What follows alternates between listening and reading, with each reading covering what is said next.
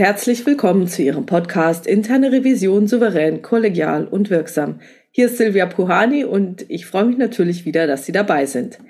Heute habe ich Tino Heinken zu Gast und wir kümmern uns heute um einen Dauerbrenner in der internen Revision, die Unabhängigkeit. Hallo Tino, herzlich willkommen und schön, dass du heute dabei bist. Ja, grüß dich Silvia und ich grüße auch alle Zuhörer. Hallo. Tino, dann stell dich doch bitte unseren Zuhörern mal kurz vor. Ja, mein Name ist Tino Heinken. Seit knapp über 20 Jahren bin ich jetzt schon in der internen Revision in Kreditinstituten und im Grunde seit Anbeginn meiner Zeit beschäftigt mich ein Thema, über das wir heute sprechen. Und das betrifft die Unabhängigkeit und Objektivität eines Revisors. Das beschäftigt mich im Berufsalltag bis heute eigentlich. Nicht präsent, aber immer wieder. Und ich freue mich, dass wir heute mal ein bisschen darüber sprechen können. Also da würde ich jetzt gerne mal wissen, wieso dich dieses Thema die ganze Zeit so beschäftigt, weil irgendwie dachte ich immer, ja, das läuft alles ganz gut. Und so richtig präsent ist mir das Thema immer dann, wenn ich mich irgendwie eingeschränkt fühle. Und das ist eigentlich sehr selten. Ja, aber wenn wir ehrlich sind als Revisoren, wir sind doch in einer Struktur im Unternehmen eingebunden und die externen Vorgaben für die Revision sagen ja, du musst als Revisor, als Revision unabhängig sein und im Berufsalltag stößt man doch das eine oder andere Mal, da können wir nachher nochmal auf Praxisbeispiele zurückkommen, stößt man doch das eine oder andere Mal an Grenzen, die möglicherweise die Unabhängigkeit eines Revisors einschränken. Aber schauen wir mal, über welche Unabhängigkeit sprechen wir überhaupt? Aus meiner Sicht haben wir zwei Blickrichtungen. Das eine ist Unabhängigkeit gegenüber der geprüften Einheit, des geprüften Fachbereichs, die ja auch eine unabhängige Prüfung und objektive Bewertung erwarten dürfen. Und auf der anderen Seite eine Unabhängigkeit von der Geschäftsführung, vom Verantwortlichen für die interne Revision. Und da will ich nochmal ein kurzes Beispiel jetzt gar nicht ausführen, aber sozusagen so eine rhetorische Frage stellen. Wenn mein Vorgesetzter, der Vorgesetzte vom Revisionsleiter über seine berufliche, gehaltliche Entwicklung entscheidet, ist man dann als Revisionsleiter unabhängig oder ist man eigentlich in einer gewissen Abhängigkeitsposition? Ja, da fühle ich mich auch immer deutlich abhängig, das gebe ich zu, wobei das ist auch relativ egal, ob man dann unter dem Aufsichtsrat hängt, habe ich gehört. Weil in der Schweiz ist es ja zum Beispiel so, da ist es auch so, dass der Vorstand dennoch über das Gehalt des Revisionsleiters entscheidet. Aber du hast ja gesagt, Unabhängigkeit beschäftigt sich seit 20 Jahren, sagen wir mal. Und das mit dem Revisionsleiter kapiere ich ja, aber du hast ja nicht als Revisionsleiter begonnen. Du hast ja wahrscheinlich vor diesen 20 Jahren als normaler Revisor begonnen. Und da, in dieser Situation, finde ich, hat man relativ wenig Berührungspunkte mit der Unabhängigkeit. Ja, aber wir beide waren mal Berufsanfänger. Vielleicht hast du auch mal einen Chef gehabt, der gesagt hat, ja, also wenn Sie prüfen und Sie kommen mit einem Bericht ohne Feststellung oder nur mit einem grünen Bericht ohne große risikogewichtete Feststellung zurück, dann haben Sie nicht richtig geprüft. Also ist mir ja schon mit so einer gewissen Haltung in so eine Prüfung eingestiegen. Und ich denke, solche Situationen, die nimmt man jetzt gar nicht so intensiv im Alltag wahr, aber wenn man das ne, sich nochmal so im Nachhinein durch den Kopf gehen lässt, habe ich mir manchmal schon die Frage gestellt, orientieren wir uns wirklich streng nach dem, was eigentlich so die Standards vorgeben oder definieren? Oder ist es im Alltag nicht doch so ein bisschen verwischt? Gibt es nicht auch so eine Grauzone und manchmal geht das Pendel mal die eine und in eine andere Richtung, man ist ein bisschen unabhängiger oder hat es eben doch eine gewisse Abhängigkeit?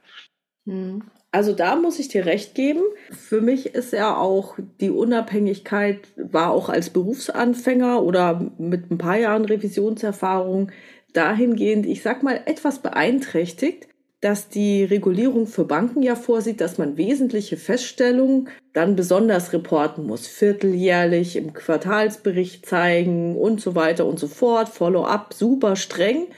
Und da muss ich sagen, habe ich mich schon sehr früh gefragt, machst du das jetzt wirklich? Es gibt Feststellungen, die sind nah an der Wesentlichkeit dran. Wenn man das aber hinargumentiert, kriegt man sie noch runter oder sind knapp drüber. Und bei denen, da ist es natürlich schon die Frage, oh, hänge ich mir den Klotz ans Bein, will ich das machen? Also je nachdem, wie dramatisch das eben intern gehandhabt wird oder eben nicht, ja. Wobei gutes Beispiel, da sind wir aus meiner Sicht eher bei der Frage der Objektivität. Bewerte ich nach objektiven Maßstäben? Und da hast du schon recht. Bei der Bewertung haben wir so eine Grauzone. Ne? Es gibt keine Trennschärfe. Ja, wir definieren Risiko mit Eintrittswahrscheinlichkeit und potenzieller Auswirkungen. da haben wir keine Trendschärfe, dass ich sage, genau ab diesem Punkt bin ich in der Stufe wesentlich. Ne, da fließen ja auch andere Aspekte ein.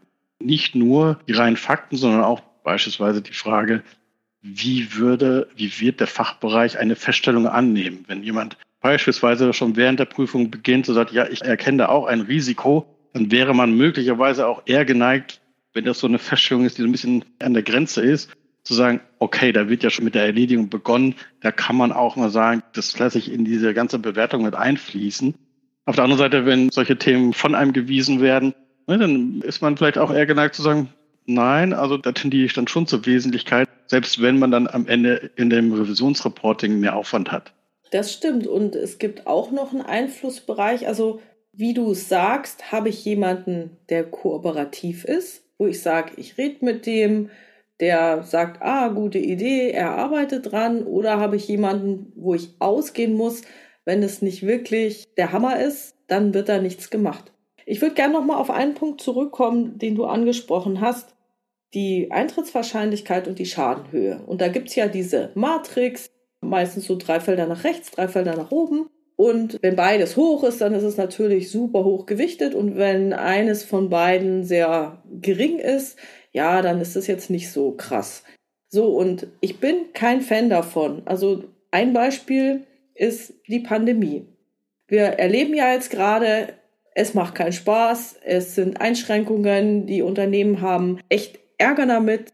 Wir müssen unsere Prozesse, Arbeitsweisen, alles verändern. Sprich, wir waren nicht darauf vorbereitet. Angenommen, du hättest vor der Pandemie geprüft, na, seid ihr eigentlich auf einen Notfall gut vorbereitet, zum Beispiel eine Pandemie. Und angenommen, es wäre gewesen, nee, wir sind jetzt nur so mittelmäßig vorbereitet. Dann wäre die Diskussion gewesen, ja, wie wahrscheinlich ist es denn, dass eine Pandemie kommt?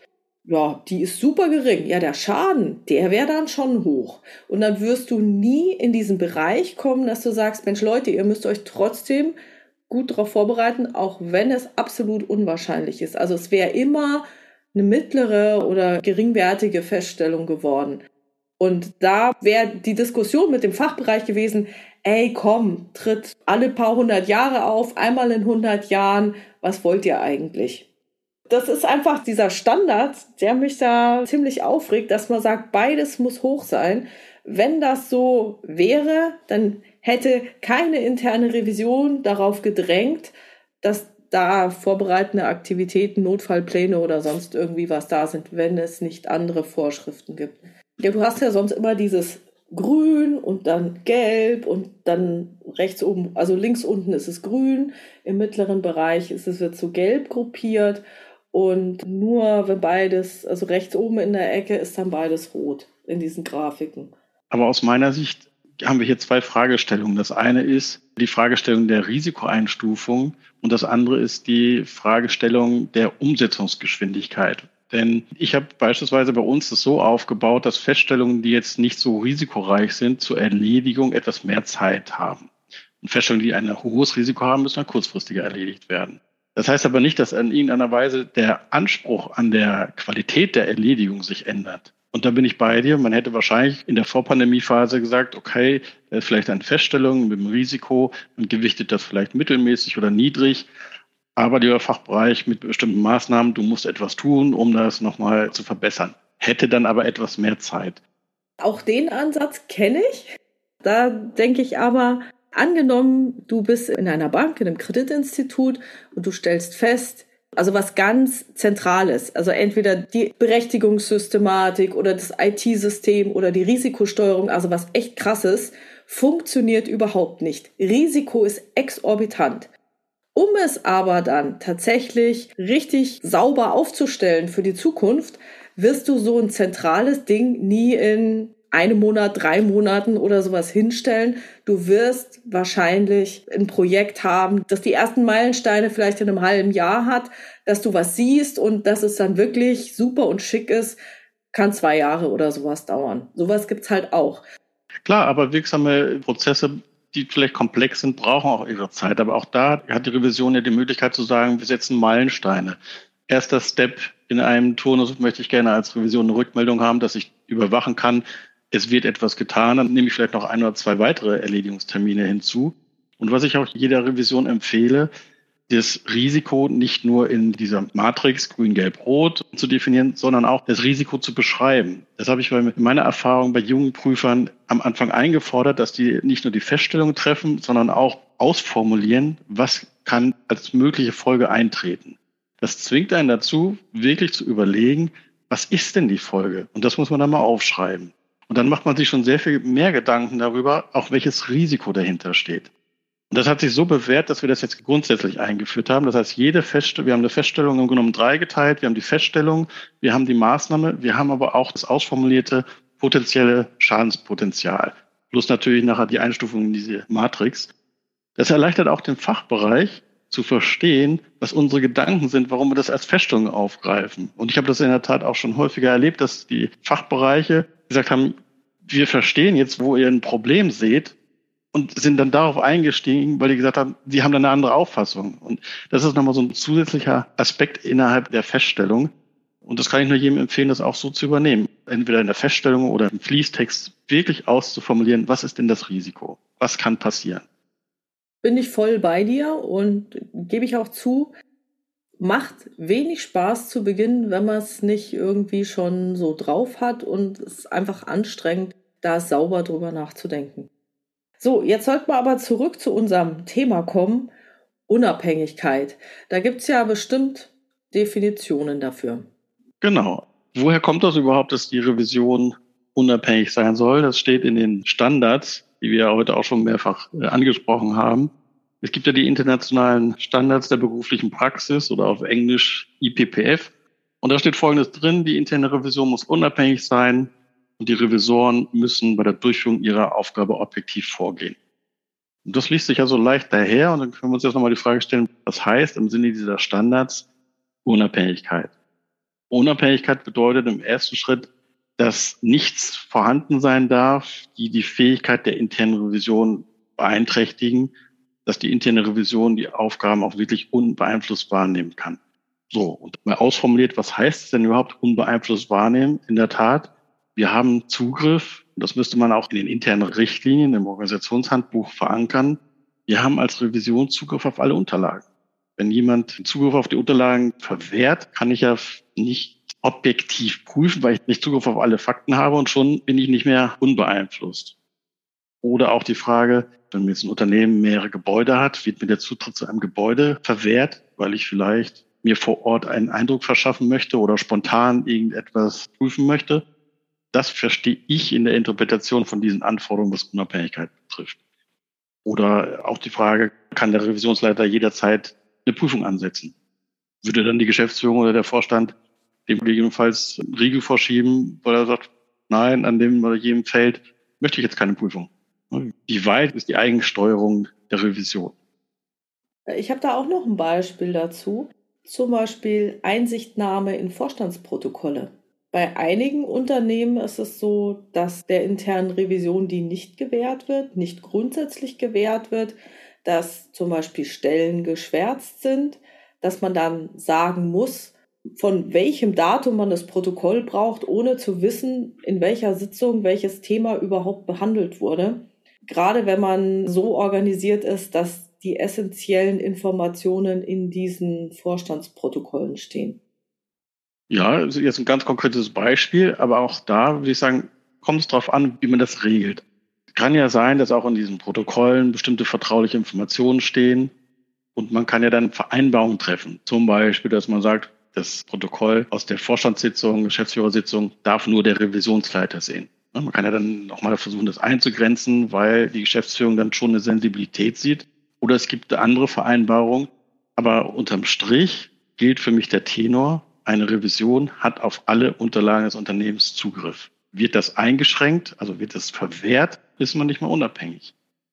Was nicht ausschließt, dass man, wie an dem Beispiel genannt, nicht bestimmte Vereinbarungen treffen darf. Als Beispiel, ich habe in unserem Unternehmen die Vereinbarung getroffen, dass was Personalangelegenheiten betrifft, also ich jetzt ausgenommen, wir hätten jetzt irgendwie einen Fortfall, aber auch da, was Personalangelegenheiten betrifft, da haben wir eine bestimmte Vertraulichkeit. Wir speichern nichts ab, wir sichten nur vor Ort und dann auch nur der Leiterrevision, wenn eine Prüfung ansteht. Ja. Aber dann ist aus meiner Sicht trotzdem die Unabhängigkeit gewahrt, weil die Einblicke werden gewährt. Ja. Haben wir so einen Zwischenweg gefunden, mit dem alle Beteiligten auch ein gutes Gefühl haben. So ähnlich habe ich das bei mir auch geregelt. Also wenn Fraud ist, dann wird das sozusagen dann auch nochmal angefordert und dann erhalten wir auch die Unterlagen. Bei allen anderen Sachen, ja, meistens reicht es dann, wenn man eine spezifische Frage stellt. Also die Frage, die mich dann immer interessiert, ist ein bestimmter Aspekt in der Zielvereinbarung vereinbart, ja oder nein. Da will ich gar nicht die gesamte Zielvereinbarung oder Aufgabenerfüllung sehen, aber gerade diese Incentivierung, wird jemand dafür bezahlt, zum Beispiel nur Volumen zu machen und die Risiken sind da überhaupt nicht drin enthalten, dann ist das natürlich wieder für die interne Revision, die ja auf die Risiken schauen muss, eine ganz, ganz wichtige Information. Und da genügt es mir dann auch, eine Frage zu stellen und die Antwort zu erhalten vom Personalbereich, ohne dass ich dann reingucken muss. Und ich frage, ist dazu, zu dem Thema irgendwas vereinbart? Ja. Oder was eben auch ganz, ganz krass ist, ist zum Beispiel diese Vereinbarung, die es manchmal gibt. Es darf keine Revisionsfeststellungen geben. Die ist vollkommen tödlich für jede interne Revision. Und das interessiert mich schon, ob es sowas gibt, weil du hast einen riesen Terz, wenn Leute in ihren Zielvereinbarungen, also meistens die Bereichsleiter oder so, vom Vorstand vorgegeben haben, kümmere dich gut um einen Laden und Messkriterium ist, du hast nur gute Noten im Bericht oder du hast keine Feststellungen. Ja, wobei ich das als sportlichen Ehrgeiz interpretiere, weil das führt ja dazu, dass im Endeffekt sehr wahrscheinlich die Verhandlung mit dem Fachbereich sehr hart werden wird, weil ja der geprüfte Bereich ja eben dieses Ziel vor Augen hat. Ich würde es mal positiv formulieren. Der Vorgesetzte oder der die Zielvereinbarung als Vorgesetzter geschlossen hat, möchte gerne, dass sein Fachbereich sich eben gut aufstellt und sagt, gut, die Qualitätssicherung für mich ist am Ende eine Prüfung und da musst du möglichst elegant durchkommen. Aber auch da sind wir beim Thema Unabhängigkeit und Objektivität und wir kommen später drauf, auch beim Selbstverständnis der Revision dieser Diskussion mit einem Kollegen, der eben diese Zielvereinbarung hat, der stelle ich mich. Also da fühle ich mich schon gewachsen, mich da entsprechend durchzusetzen. Wenn die Fakten klar sind, ich objektiv geprüft habe, dann gibt es am Ende, kann man mal drüber reden und man kann auch mal hart diskutieren, aber eigentlich kann man es nicht wegdiskutieren, das Thema, die Feststellung. Da gebe ich dir vollkommen recht. Ich finde es einfach nur etwas schwierig, weil die Hürde gerade für Leute, die du in der Einarbeitung hast, relativ hoch ist wenn die dann gleich den Mega-Gegenwind bekommen. Also ich finde es besser, wenn sowas dann so formuliert ist, keine externen Feststellungen. Das finde ich dann wieder besser, weil dann wird die interne Revision dann doch als interner Partner wahrgenommen und nicht als interner Feind, sondern als interner Partner, der mir hilft, von jemand anderem, also dem externen Wirtschaftsprüfer oder bei uns die Bankenaufsicht, von dort eine Feststellung zu bekommen. Und das hat einen schöneren Effekt in der Zusammenarbeit, wie du es ja sagst. Ja, gebe ich dir recht. Ich finde es auch unglücklich, wenn Feststellungen in die Zielvereinbarung aufgenommen werden. Ja, ich stimme dir zu. Ich fände es auch besser, wenn man entweder das ganz rauslässt aus der Zielvereinbarung oder auf Feststellungen Dritter konzentriert. Kommt aber auch auf den Umstand an. Kann ja auch sein, dass es einen Fachbereich gibt, in dem Dinge sehr unorganisiert waren und der Vorgesetzte in der Tat wünscht oder fordert, im Fachbereich Dinge komplett neu zu strukturieren. Und da kann man auch sagen, und deine, das Ziel ist am Ende genau dieses. Muss auf den Umstand so ein bisschen ankommen. Generell würde ich auch sagen, würde ich das eher besser finden, wenn die Revision nicht in der Zielvereinbarung enthalten ist. Mhm.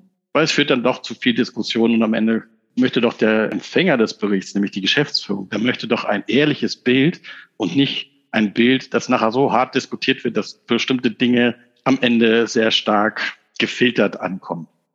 Das sollte ja auf keinen Fall sein. Egal wann und wie. Ich möchte einen Punkt vielleicht noch ergänzen oder noch mal ein bisschen ausführen. Also wir haben jetzt die geschriebenen Standards mal ein bisschen definiert oder ein bisschen erläutert, was wir darunter verstehen. Was für mich aber ganz von besonderer Bedeutung ist, egal was da was gefordert ist, am Ende kommt es auch ein Stück weit, ein großes Stück auf die innere Haltung eines Revisors an oder einer Revisionsfunktion. Dass man da direkt an der Geschäftsführung oder am Vorstand angesiedelt ist, ist bei Kreditinstituten sowieso der Fall. Aber man ist ja irgendwie ins Unternehmen eingebunden. Das Unternehmen hat formale Gegebenheiten. Man ist in dieser Struktur, hat auch in dieser Struktur bestimmte Rechte und Pflichten. Aber am Ende kommt es doch darauf an, mit welcher Haltung gehe ich an eine Prüfung und überprüfe ich mich selber auch regelmäßig, dass ich ein Prüfungsurteil objektiv treffe anhand eben der Fakten. Das ist für mich immer nochmal so ein ganz wichtiger Aspekt, dass ich auch jedem ans Herz lege, sich selbst zu überprüfen und immer wieder in Frage zu stellen, was ist denn meine Grundhaltung, wie gehe ich auf den geprüften Bereich zu? Denn wenn ich eine Prüfung starte, das wird jeder wissen, man hat irgendwie Erfahrung gesammelt, man hört mal irgendwas, dann gibt der Chef noch einem was mit auf den Weg und schon ist man so ein gewisses bisschen vorgeprägt und das würde ich komplett abschütteln und bei einer Prüfung möglichst frei auf den geprüften Bereich zuzugehen und dann wirklich anhand der Fakten und der Unterlagen und der Gespräche zu einer Wertung kommen. Da würde ich gerne noch mal einen draufsetzen, nämlich dieses Thema mit vielen Kollegen kommt man super klar und dann gibt es so ein paar Spezialisten, wo du dann deine Erfahrungen machst und sagst, da lasse ich jetzt mal keinen Anfänger hin, da musst du ein Revisionsprofi sein, um mit dieser Person gut umzugehen. Oder es bauen sich so, naja, so innere Bilder auf, dass du sagst, wenn ich mir jetzt überlege, mit wem gehe ich heute Mittag zum Essen, der wird nicht dabei sein, weil er mich aufregt oder irgendwie sowas. Auch da würde ich sagen, das schränkt die Unabhängigkeit erstmal ein. Da sollte man nicht gleich mit der Hasskappe losziehen, sondern da kommen wir dann nachher nochmal drauf, wie man mit so etwas umgehen kann.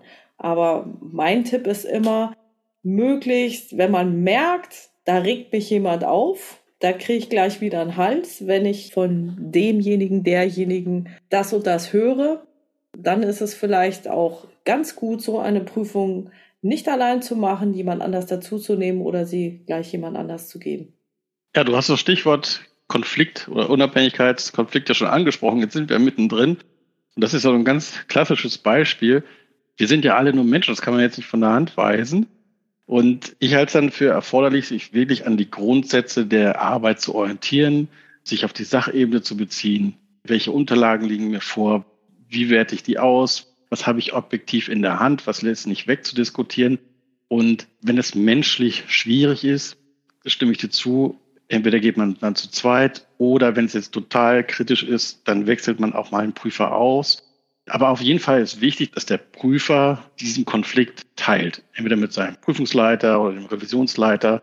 Dass man halt so ein Thema, wenn man sagt, da kommen wir menschlich einfach nicht zusammen oder der knirscht es schon beim Gespräch und zwangsläufig habe ich dann so eine negative Grundstimmung in so einem Interview, dass man das offenlegt und dann gemeinsam diskutiert, was kann eine Lösung sein. Denn auf der anderen Seite finde ich auch, dass der Fachbereich ein Recht auf eine qualitativ gute und objektives Prüfungsergebnis hat.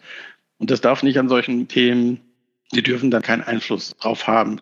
Gleichwohl ist das manchmal schon eine gewisse Herausforderung. Auf der anderen Seite glaube ich, dass die heutigen Revisoren auch bewusst ausgewählt werden. Das sind bestimmte Charaktere, die fachlich gut sind, aber die auch eine gewisse Sozialkompetenz haben, um mit solchen Situationen umzugehen. Wenn das jetzt Anfänger sind, klar, die müssen noch ein bisschen angeleitet werden. Aber das ist in der Natur der Sache. Mit dem einen kommt man besser klar, der versteht auch die Aufgabe Revision anders. Und der andere tut sich halt ein bisschen schwer, weil er vielleicht negative Erfahrungen gemacht hat. Was würdest du denn machen, wenn du als Revisionsleiter selbst davon betroffen bist? Also du hast ja über Jahre gewisse Erfahrungen mit deinen Bereichsleiterkollegen gemacht. Und wenn du bei dir merken würdest, hm, so ganz unabhängig kann ich da nicht sein, so nach dem Motto, boah, der hat jetzt es aber mal verdient, dass wir ihm jetzt mal so richtig, was weiß ich, das jetzt etwas schärfer formulieren. Ja, ich habe so eine konkrete Situation vor Augen, wo ich mit einem Kollegen gewisse Spannung hatte. Nützt aber nichts. Wir arbeiten zusammen in einem Unternehmen, und ich habe dann zu Beginn einer Prüfung mit dem Kollegen das Gespräch gesucht und gesagt, okay, wir hatten oder haben da irgendwie unsere unterschiedlichen Auffassungen. Wir starten aber demnächst wieder eine Prüfung. Und dann habe ich das so gemacht, dass ich mich bei der Prüfung deutlich zurückgezogen habe und habe mit ihm vereinbart, dass er das Gleiche tut. Und dann haben die Mitglieder aus unserem Team, also meine Revisoren und seine Mitarbeiter im Fachbereich, die haben die Prüfung gemeinsam durchgeführt und wir haben uns ein Stück weit zurückgezogen. Wobei das dazu geführt hat, das ist jetzt so drei, vier Jahre zurück, dass wir uns inzwischen relativ gut verstehen. Also äh, da hat es jetzt ein gutes Ende genommen. Wir haben immer noch manchmal unsere fachlichen Auseinandersetzungen, die aber eigentlich eher Spaß machen. Ich kann mich erinnern, dass es am Anfang teilweise wirklich sehr anstrengend war. Aber nichtsdestotrotz bist du ja der, der die letzte Qualitätssicherung von dem Bericht macht. Das stimmt. Bei der Prüfungsdurchführung haben wir das Team genommen prüfen lassen. Die haben auch natürlich bei bestimmten Themen Rücksprache gehalten und am Ende, als der Prüfungsbericht erstellt war, haben wir dann in einer größeren Runde zusammengesessen. Ich will noch eine Sache ergänzen, was jetzt in dem konkreten Fall nicht war, aber wenn es nicht funktioniert hätte, hätten wir beide unsere Vorgesetzten noch hinzugezogen. Das hatten wir so vereinbart, dass es sozusagen so Notausstieg wäre, wenn wir nicht zusammengefunden hätten, dass wir sagen, dann nehmen wir unsere Vorgesetzten hinzu, wobei mein Anspruch schon war, dass wir das unter uns regeln können. Also ich mache es so ähnlich wie du. Diese Situation hatte ich noch nicht. Aber bei solchen Sachen auf der Kippe oder wo ich weiß, naja, hm, da ist eine gewisse Historie, mache ich das immer so, dass ich das dann mit meinen Prüfern gemeinsam diskutiere. Also, dass da alle offen ihre Meinung sagen können. Also natürlich nicht zum Sachverhalt. Der Sachverhalt ist sauber recherchiert. Es geht ja dann um die Beurteilung, um die Risiken, um die Auswirkungen. Und wenn es da ja gerade so eine Entscheidung gibt, die es könnte so, es könnte aber auch anders sein, dann diskutiere ich sowas immer teamintern nochmal. Das würde ich sowieso jedem empfehlen, sich innerhalb des Teams immer nochmal Qualität zu sichern und nochmal, gerade wenn es ein Thema auf der Kippe ist, sich eine zweite Meinung einzuholen. Es sei denn, man ist schon im Prüfungsteam, dann sind ja alle irgendwie in dem Thema drin. Da würde ich gerne noch ergänzen, das bedeutet auch, dass meine Meinung nicht die ist, die hinterher zählt, sondern es wird offen diskutiert und dann trifft das Team eine Entscheidung und da sage ich, ich weiß, dass ich vielleicht hier eine gewisse Tendenz in die eine oder andere Richtung habe die Meinung der Gruppe ist dann die, die dann tatsächlich auch zählt. Ja, kann ich genauso unterstreichen. Eine andere Lösung hätte man natürlich auch noch finden können, wenn es überhaupt nicht funktioniert. Da kann man natürlich auch mal überlegen, wenn es denn erforderlich ist, zu sagen, dann nimmt man mal einen externen Prüfer. Wenn jetzt das interne Verhältnis total zerrüttet ist und vielleicht das Thema es vielleicht auch erfordert, dass man dann sagt, dann greife ich auf jemand ganz unabhängigen Dritten zurück. Kann auch so eine Alternative sein. Und schon sind wir beim nächsten Thema, Budget. Du brauchst ja, damit du das tun kannst, auch ein gewisses Budget, das du ausgeben kannst. Richtig. Und wenn du praktisch das Budget erst dann beantragen musst, wenn es soweit ist und dann gesagt wird, ja, tut mir leid, aber das ist dieses Jahr nicht mehr drin für sie, dann war es vorbei mit deiner Unabhängigkeit. Zumindest diese Alternative, um einen Konflikt zu lösen, wäre dann nicht umsetzbar. Nur ähm, das muss man am Ende natürlich dann mit dem Vorgesetzten vielleicht besprechen. Ne? Wir sind ja immer noch bei der Frage, ich habe eine Unabhängigkeit, aber ich habe einen Konflikt. Ich sehe mich in der Notsituation, dass ich vielleicht nicht objektiv prüfen kann. Es gibt bestimmte Umstände, zwischenmenschliche Umstände, die es irgendwie erfordern.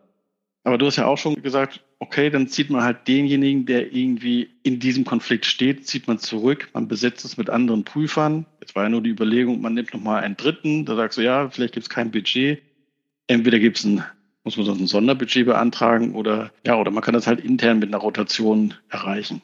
Mhm. Es ist immer gut, sich vorab also ein Budget zu sichern, damit man für solche Situationen drauf zurückgreifen kann. Okay, was kann man denn noch alles tun, um solchen Konflikten zu entgehen? Gut, Rotation haben wir ja schon angesprochen, ne, dass man auch mal sagt, okay, vielleicht war das Prüfungsergebnis letztes Mal nicht so gut, und dann hieß es am Ende, ja, das kommt, weil der Prüfer uns da so schlecht geprüft hat, dass man dann einen anderen Prüfer bei der nächsten Prüfung damit beauftragt. Und weiß nicht, es gibt ja noch die Situation, dass wenn man jetzt ein internes Recruiting hat und ein Mitarbeiter aus dem Unternehmen wechselt in die Revision, dann gibt es ja die sogenannte Cooling-Off-Phase, dass man sagt, und diesen Prüfer beauftrage ich nicht mit einer Prüfung in dem Bereich, wo er jetzt gerade herkommt, für eine bestimmte Zeit. Dass man sagt, der kühlt jetzt erstmal ab findet sich in ihr Revisionsfeld ein und nach einer Zeit von mehreren Monaten kann er dann mal, oder natürlich auch schon Know-how hat in dem Fachgebiet, kann er dann in dem Fachgebiet mal prüfen. Okay. Ich glaube, dann haben wir jetzt schon recht viele Varianten angesprochen, was man tun kann. Ja.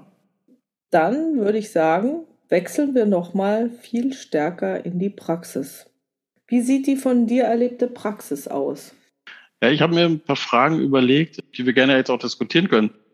Wenn wir in der Schlussbesprechung sind und ich habe prozessübergreifend geprüft und da sitzen jetzt Vertreter von mehreren Fachbereichen, ich möchte gerne meinen Bericht abstimmen und Fachbereiche kommen ins Diskutieren und der Revisor rutscht in die Rolle der Moderation, kann man sich schon die Frage stellen, inwiefern ist man in dieser Moderationsrolle als Revisor noch unabhängig? Denn auf der einen Seite hat der Revisor den Wunsch, er möchte den Bericht abstimmen, möglichst einvernehmlich, dass alle den akzeptieren. Auf der anderen Seite habe ich Fachbereiche mir gegenüber sitzen, die vielleicht komplett konträre Meinungen haben. Mhm. Und da kann man durchaus in die Situation geraten, dass man dann am Ende vielleicht als Revisor eine Meinung hat, in die das gehen sollte und verlässt ein Stück weit vielleicht auch seine unabhängige Position. Und diese Situation, die werden wir alle schon erlebt haben, ne? dass wir mehrere Fachbereiche haben, keiner möchte eine Aufgabe übernehmen, alle sagen, der andere ist dafür zuständig, aber man selbst möchte sozusagen seinen Bericht einfach nicht abgestimmt haben. Und wenn man dann in dieser Moderationsrolle das in eine Richtung versucht zu lenken, dann ist man nicht mehr in einer unabhängigen Stellung. Ne? Ich habe das für mich immer so gelöst, dass ich sage, jeder Fachbereich vertritt ja die Interessen des Fachbereichs oder hoffentlich, ja, und nicht nur seine eigenen, sondern auch die Interessen des Fachbereichs. Also Vertrieb will Chaka Vertrieb machen, Risikokontroller wollen Risiken begrenzen. Dass die zwei nicht so gut miteinander klarkommen, beziehungsweise unterschiedliche Positionen haben, ist vollkommen klar. Ich habe mich als Revisorin immer so gesehen, dass ich die Position des gesamten Unternehmens vertrete. Also aus der Sicht des Gesamtunternehmens würdest du ja sagen, unser Unternehmen steht folgendem Risiko gegenüber und beschreibst dieses Risiko. Und wenn dann sich keiner einigt, wer es jetzt machen will, weil es natürlich niemand machen will, dann kannst du weiterhin sagen, dennoch besteht dieses Risiko. Und dann könntest du auch sagen, wie könnte man dem begegnen oder wer ist bereit, welchen Schritt dazu zu tun. Und da würde ich sagen, in dem Moment, wo du als interne Revision immer das Interesse des Unternehmens vertrittst, wir müssen dem Risiko angemessen begegnen, dann hast du auch diese Schwierigkeiten nicht. Und abgesehen davon würde ich nie, ohne vorab mit jedem einzelnen Bereichsleiter gesprochen zu haben, in diese große Runde reingehen, weil da noch so viel Gruppendynamik kommt und dann zwei, die sich nicht verstehen und oder drei machen einen fertig, weil der in der Hackordnung am weitesten unten ist oder irgendwie sowas. Das würde ich alles umgehen. Erstmal jede Besprechung mit jedem Einzelnen machen und mal vorfühlen, wie die so drauf sind. Und dann würde ich die erst in den Raum geben. Wenn es möglich ist und die die Zeit dafür haben. Wenn man im Riesenunternehmen ist, kriegt man die Leute gar nicht zusammen. Da geht das wahrscheinlich schlechter. Oder meiner Erfahrung nach auch deutlich schlechter. Ja, ich stimme dir zu. Und ich glaube, wir sind da auch deckungsgleich. Man muss halt in der Situation vorsichtig sein und versuchen, das dahin zu lenken, dass die Fachbereiche untereinander sprechen. Also das ist ja sowieso schon mal wertvoll, wenn es gelingt, eben die Kollegen dann zum Sprechen, miteinander reden zu bringen, aber auch dann sich bewusst zu machen, die untereinander sollen klären. Also sozusagen, man, man stößt das an, aber man bezieht keine Position. Und das ist etwas, was ich versucht habe anzudeuten. Also, dass man als Revisor in dieser Situation eben nicht Position bezieht, weil man, man gesagt, okay, wir haben hier ein Risiko, das Risiko müssen wir im Sinne des Unternehmens reduzieren. Lasst uns drüber nachdenken oder denkt ihr drüber nach, wie können wir das lösen und wer macht es? Und das schreibe ich nachher in den Bericht. Ne, man kann natürlich aufgrund seiner Erfahrung vielleicht noch irgendwie Empfehlungen mit reingeben, aber dann finde ich schon wieder in so einer Situation schwierig. Dann heißt es nachher, ja, die Revision hat aber gesagt, der soll es machen.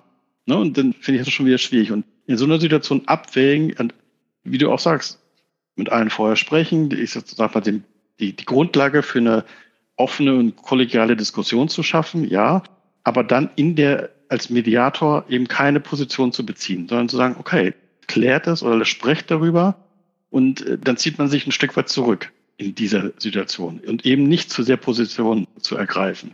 Naja gut, als Mediator bist du ja allparteilich, das heißt, du würdest für jeden Partei ergreifen.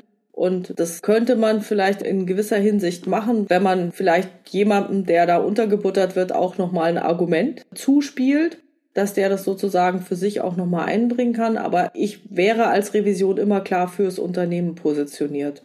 Also, dass einfach gesagt wird, das ist das Problem, das muss geklärt werden. Und meistens ist ja auch so eine Andeutung ganz gut, ihr habt jetzt die Chance, es untereinander zu klären. Wenn nicht, können wir auch den Vorstand bitten, einen auszugucken nur das geht vielleicht nicht so aus, wie ihr wollt. Und womit ich dann auch nochmal gute Erfahrungen gemacht habe, ist zum Beispiel zu sagen, okay, wer kann überhaupt was? Irgendjemand soll etwas tun, hat aber die Informationen nicht. Dass man dann die Jobs sozusagen aufteilt. Einer kümmert sich um die Informationsbeschaffung, der nächste kümmert sich um den nächsten Prozessschritt und der nächste macht dann vielleicht noch ein Reporting oder sonst irgendwie was. Also, dass immer auch geguckt wird, wer kann denn eigentlich welchen Beitrag aus seiner normalen Tätigkeit raus liefern. Also manchmal gibt's ja auch so Abfallprodukte, da gibt's schon die Liste, die benötigt wird oder die Datei oder diese Information. Und da kann sich die interne Revision schon gut einbringen, weil wir einfach den Überblick haben, es in der Prüfung gesehen haben, wer was üblicherweise sowieso tut. Und wenn man dann darauf hinweist, Sie haben doch die Liste, Sie müssten sie eigentlich nur darüber schieben oder dem Kollegen zusenden, dann hilft das auch immer ganz gut. Ja, aber du hast ja, und das unterstütze ich ja auch, diese Prämisse genannt, ich möchte das Beste fürs Unternehmen erreichen. Und ich möchte ja gerne darauf hinwirken, dass wenn ein Revisor in so einer Situation von vornherein den Eindruck hat oder die Position vertritt, okay, ich habe zwar mehrere, die irgendwie verantwortlich sind, aber eigentlich finde ich der XY müsste das tun und das vertrete ich so ein Stück weit auch in so einer Runde, dann bin ich nicht mehr unabhängig. Deswegen kannst du wiederholen, ein bisschen zurückziehen, vielleicht die eine oder andere Diskussion ein bisschen beflügeln, nochmal ein Argument in die Runde werfen, das stimme ich vollkommen mit dir überein. Aber die Position als unabhängigen Einheit sich bewusst machen zu einer Situation. Okay, gut, den Fall haben wir durch. Was hast du noch zu bieten? Na, jetzt nehmen wir mal die Situation, ein Revisionsleiter soll als Anerkennung Prokura erhalten und dann entsteht die Situation, dass im Rahmen einer Urlaubsvertretung dem Revisionsleiter Rechnungen meinetwegen von einem Bereichsleiterkollegen vorgelegt werden, nach dem Motto, Entschuldigung, ich bin im Urlaub, aber hier kannst du das mal unterschreiben. Oder zum Beispiel, ne, wenn wir jetzt in der Pandemie sind, nicht jeder ist vor Ort, einige sind im Homeoffice, jetzt ist man zufälligerweise gerade vor Ort und dann heißt es, also Sie sind doch da, Sie haben doch Prokura, können Sie das unterschreiben. Und auch da kann man sich die Frage stellen, wenn man jetzt seine Prokura sozusagen ausübt und sozusagen in die operative Tätigkeit anderer Fachbereiche, Firstline mit einsteigt, inwiefern ist man dann noch unabhängig? Auch das finde ich ist so eine gewisse Grauzone, wo man aufpassen muss. Das mag im Einzelfall, man kann das ja dann auf der Rechnung oder entsprechend halt auch, auch dokumentieren, dass man eben in Vertretung von, aber nach telefonischer Rücksprache und keine Ahnung, was man alles da so draufschreiben kann, kann man es ja dokumentieren. Aber nicht, dass man sozusagen langsam in diese Dauerschleife reinrutscht, nach dem Motto, ah, das hat sich ja bewährt, ich lege das dem Revisionsleiter vor er hat ja auch Prokura und immer, wenn ich in Urlaub bin, landen alle meine Unterlagen, die zu entscheiden sind oder zu unterschreiben sind, landen am Ende bei dem. Da muss man auch so ein bisschen aufpassen. Der macht das vielleicht auch mit dem Hintergedanken, boah, wenn der Revisionsleiter unterschreibt, wird das niemals geprüft werden. Das kann auch so ein Hintergedanke sein. Oder er legt es ihm gerade vor, weil er weiß, der Revisionsleiter würde jedes Komma ganz besonders abhaken und prüfen, nach dem Motto, ich erwarte so eine Qualitätssicherung. Aber wir sind ja beim Thema Unabhängigkeit inwiefern bin ich noch unabhängig, wenn ich eben solche Vertretungsaufgaben aufgrund meiner Berechtigung als Prokurist, wenn ich sowas wahrnehme. Und da bin ich der Auffassung, im Einzelfall und ich das entsprechend dokumentiere, was weiß ich, pandemiebedingt war kein Unterschriftsberechtigter vor Ort. Ich habe das hier ausgeübt und dokumentiert noch ein bisschen die Hintergründe. Würde sagen, ist das vertretbar, aber nicht in so einer Art Dauerauftrag. Da stimme ich dir zu. Also ich würde es wahrscheinlich sowieso ablehnen, aber ich habe das für mich so gelöst, dass ich gesagt habe, ich will bitte gar keine Prokura und dann ist es auch viel einfacher. Der eine empfindet das als Anerkennung, aber klar, dann ist man natürlich komplett aus so einer Nummer raus, aber gerade in kleineren Unternehmen, ne, wenn vielleicht nicht so viele Prokura haben und nach außen hin berechtigt sind, ergibt sich sowas vielleicht. Gut, nächster Fall. Ja, wir stellen uns eine Situation vor, dass dem Vorstand ein Revisionsbericht vorliegt und da sind Feststellungen genannt mit hohem Risiko. Und der Vorstand sagt, nee, also da bin ich ja ganz unglücklich mit diesem Bericht. Und wenn das stimmt und wenn das so bleibt, wie es im Bericht drin steht, und da steht eine, ist eine rote Kennziffer drin, dann wird der verantwortliche Bereichsleiter entlassen, wenn das hoch bleibt. Und im Gespräch handelt der Revisionsleiter aus, okay, wir gehen von rot auf gelb. Und dann sagt der Vorstand, alles klar, damit bin ich einverstanden und dann verspreche ich dir auch, ich werde die Maßnahmen, die eben vorgegeben sind, alle umsetzen. Und wenn man jetzt in kleineren Unternehmen ist, die vielleicht sogar Inhaber geführt sind, ist das nochmal wieder ein bisschen schwieriger. Ja, und die Frage auch hier, wie unabhängig oder wie objektiv ist die Revision an der Stelle? Man könnte auch die Frage stellen, wie glaubwürdig ist sie dann noch?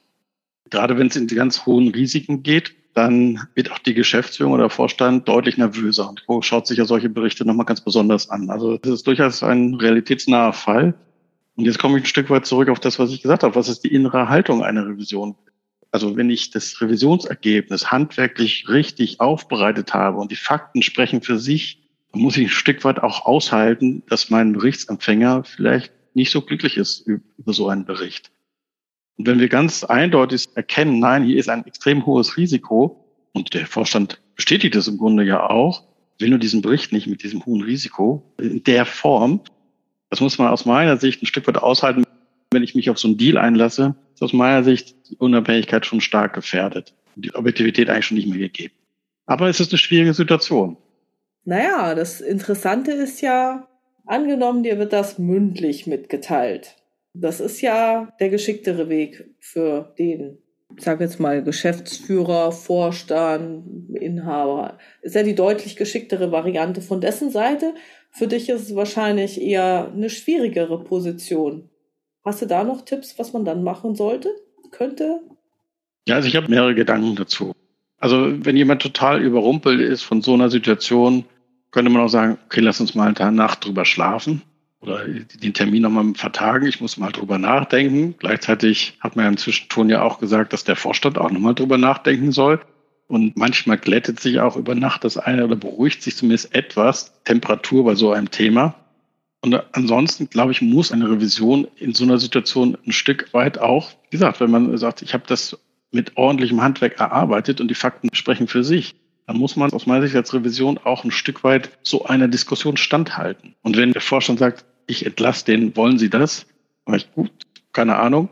Sie entscheiden, welche Maßnahme die richtige ist. Tatsache ist, wir können gemeinsam darüber diskutieren, ob das die richtige Entscheidung ist, ob man da einen Mitarbeiter direkt dafür entlassen muss oder ob es noch Alternativen gibt oder ob man sagt, wir geben dem eine Chance für einen Zeitraum X und dann schauen wir mal auf den Sachverhalt setzen dann eine Nachprüfung an. Es gibt ja verschiedene Möglichkeiten, die man auch dann dem Vorstand geben kann, damit der über entsprechende Alternativen entscheiden kann. Nur wir sind ja auch bei der Frage, bleibt Rot und diese Einstufung bestehen, ja oder nein? Wenn er sich damit schwer tut, am Ende bin ich der Auffassung, muss die Revision auch ein Stück weit genau diese Diskussion aushalten. Das ist ja unsere Kernaufgabe, eben auf die Risiken hinzuweisen. Und dann wäre ja im Grunde genau das ein Eingriff in die Bewertung dann wäre die Revision an der Stelle überhaupt nicht mehr unabhängig und aus meiner Sicht auch nicht mehr glaubwürdig. Okay. So, gehen wir mal zum nächsten Fall. Ja, ich würde jetzt zu dem Beispiel übergehen, dass wir ein kleines Unternehmen haben, eine kleine Organisation und in Personalunion hat der Revisionsleiter noch andere Funktionen, zum Beispiel er ist Datenschutzbeauftragter. Das ist vielleicht nicht in so einem stark regulatorischen Umfeld wie einem Kreditinstitut, sondern vielleicht in einem Industrieunternehmen in der Revision oder an anderer Stelle. Und da habe ich gedacht, da können wir uns mal ein paar Gedanken drüber machen, was das dann bedeutet. Aber ich meine, wir haben es im Grunde genommen an vielen Stellen schon angesprochen. Wenn ich nicht nur Revisionsfunktion wahrnehme, sondern wenn ich auch noch für andere Dinge zuständig bin, ich sag mal, die in der Linie durchgeführt werden, dann bin ich nicht mehr unabhängig weil ich das Thema Datenschutz aus einem ganz anderen Antrieb sehe und vielleicht auch, gar, ich kann mich auch gar nicht selber prüfen. Also insofern ist ja so ein Grundkonflikt vorhanden. Ich kann das für mich nur selbst, kann mir das überhaupt nicht vorstellen, dass ich so eine Doppelfunktion wahrnehme. Aber es gibt eben kleine Funktionen, wo das eben erforderlich ist. Hätte auch sein können, dass in deinem Beispiel mit dem zentralen Auslagerungsmanagement plötzlich, äh, okay, in der Bank mag es anders sein, aber das heißt, man kann das nicht irgendein Revisor übernehmen. Da finde ich das immer total gut, dass drin steht, keine operativen Tätigkeiten. Das finde ich einfach super. Tino, angenommen, der Revisionsleiter ist auch gleichzeitig im Krisenstab oder Leiter des Krisenstabs in dieser Pandemie. Wie schätzt du das ein? Es ist ähnlich wie in der Funktion mit dem Datenschutzbeauftragten. Auf der einen Seite ist in so einer Pandemie oder in einer Krise, kann man nochmal drüber sprechen, was genau ist eine Krise, ist der Revisionsleiter eine geeignete Besetzung, weil er das Unternehmen kennt, weil er vielleicht eine gewisse Durchsetzungskraft hat, weil er Prozesse an vielen Stellen kennt. Ich meine, wir haben ja da eine Krisensituation. Ich, ob dann Prüfungen überhaupt stattfinden können, ist ein anderes Thema. Aber wenn das denn so sein muss in dem Unternehmen, dass man dann sagt, für die Zeit bist du als Revisionsleiter deiner Funktion entbunden. Dass man offiziell seine Revisionsfunktion einem Vertreter übergibt und dann diese Krise zu koordinieren im Unternehmen und zu einem späteren Zeitpunkt, wenn die Krisenkoordination vorüber ist, wieder in seine Funktion zurückgeht.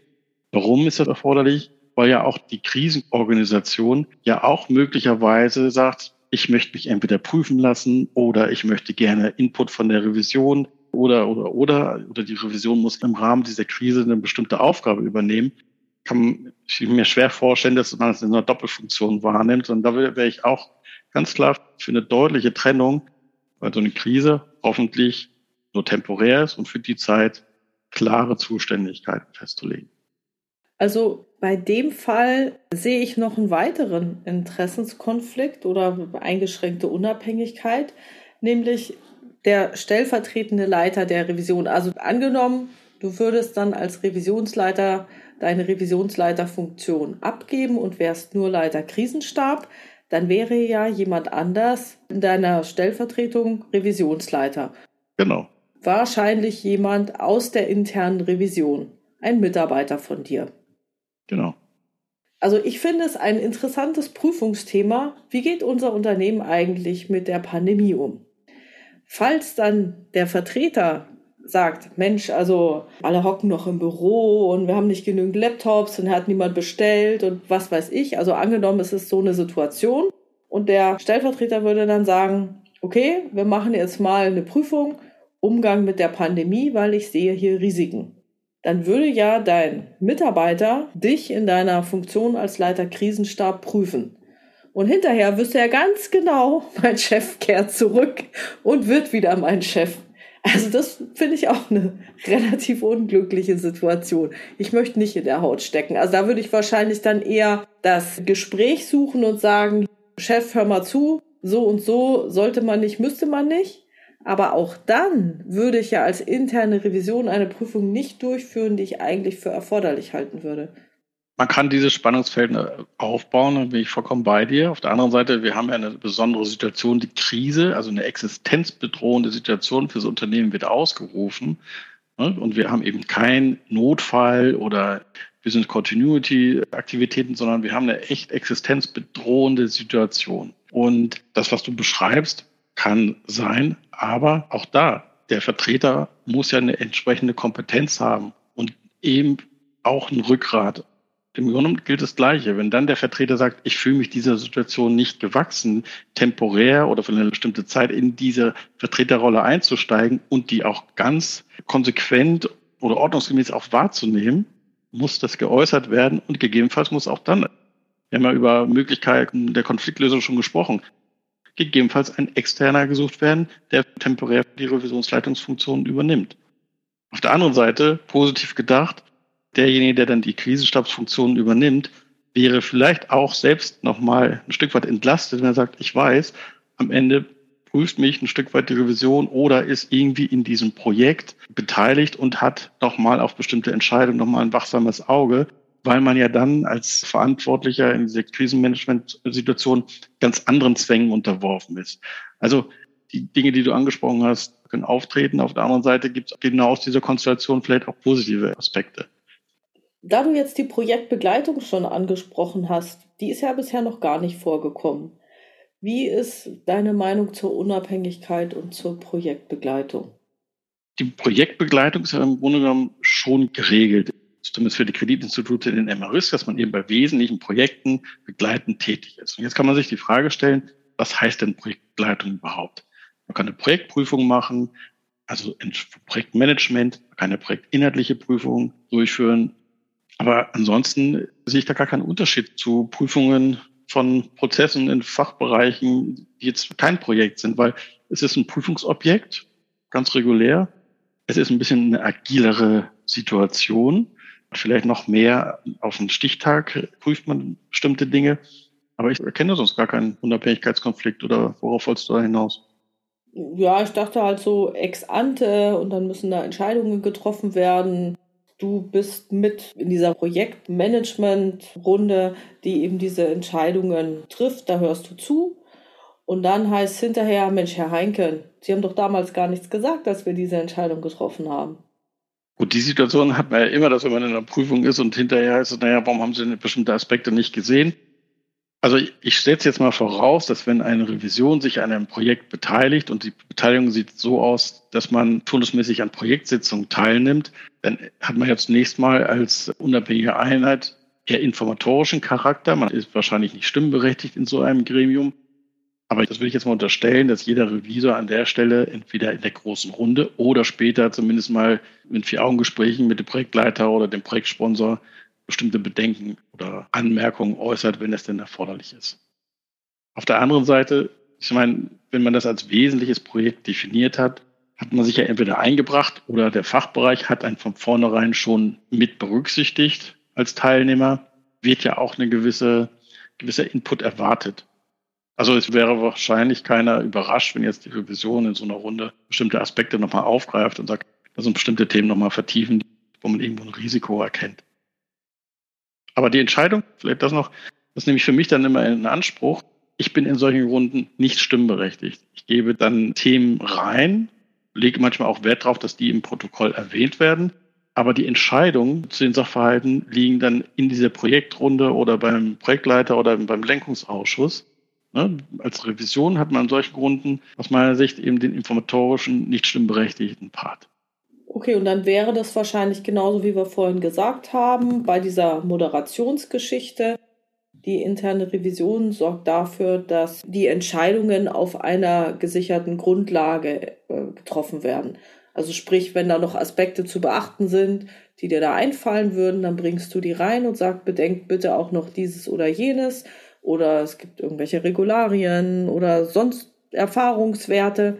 Dann gibst du das rein entscheidet nochmal über bestimmte Risiken, die man erkennt oder du, die man aus Erfahrung irgendwie mit einbringen möchte, entscheidet nochmal bewusst darüber. Genau. Und auch dann darauf zu achten, dass er entsprechend gewürdigt wird. Okay, jetzt hattest du ja vorhin nochmal in dem Beispiel mit dem Geschäftsleiter und dem hohen Risiko, der die, sagen wir mal, rote Ampel lieber als gelbe Ampel äh, zeigen möchte, gesagt, die interne Revision hätte Maßnahmen vorgegeben. Bedeutet das nicht, dass man dann Prozesse beeinflusst? Ja, wenn die Revision Feststellungen trifft, viele sagen ja auch, die Revision hat in Teilen eine beratende Funktion, das hat man im Grunde durch die Maßnahmen, aber über die Art der Umsetzung, über die Art der Risikoreduzierung entscheidet am Ende der Fachbereich. Idealerweise trifft man die Überlegung, wie kann das Risiko reduziert werden, was ist die geeignete Maßnahme. Idealerweise hat man als Fachbereich und Revision gleichen Blick und äh, eine gleiche Vorstellung. Nichtsdestotrotz, prozessverantwortlich bleibt der Fachbereich. Okay. Ja, was ja nicht ausschließt, dass die Revision sagt, ich habe eine Idee, wie könnte das erledigt werden, aber wenn der Fachbereich eine bessere Idee hat oder effizienteren Vorschlag und am Ende erreichen beide das Ziel, dann sagt er, soll der Fachbereich eben die Alternative wählen, die für ihn am elegantesten ist. Mhm. Wichtig ist, dass man das revisionsintern dann auch so kommunizieren kann meiner Meinung nach. Okay, Timo, dann würde ich jetzt schon zu meinen Abschlussfragen kommen. Wann ist für dich denn eine interne Revision souverän unterwegs? Wir haben ja viele Aspekte heute schon angesprochen, wann man souverän ist, wenn man die innere Haltung, unabhängig zu sein, objektiv zu prüfen, auch mal zu erkennen, ich komme an die Grenzen meiner Objektivität oder Unabhängigkeit, wenn man das entsprechend in den Berufsalltag integriert, um am Ende auch eine wirksame Revision zu sein und eine glaubwürdige. Und ich bin auch davon überzeugt, dass wenn ich objektive, qualitativ gute Ergebnisse produziere, dass ich im Unternehmen eine Anerkennung erreiche.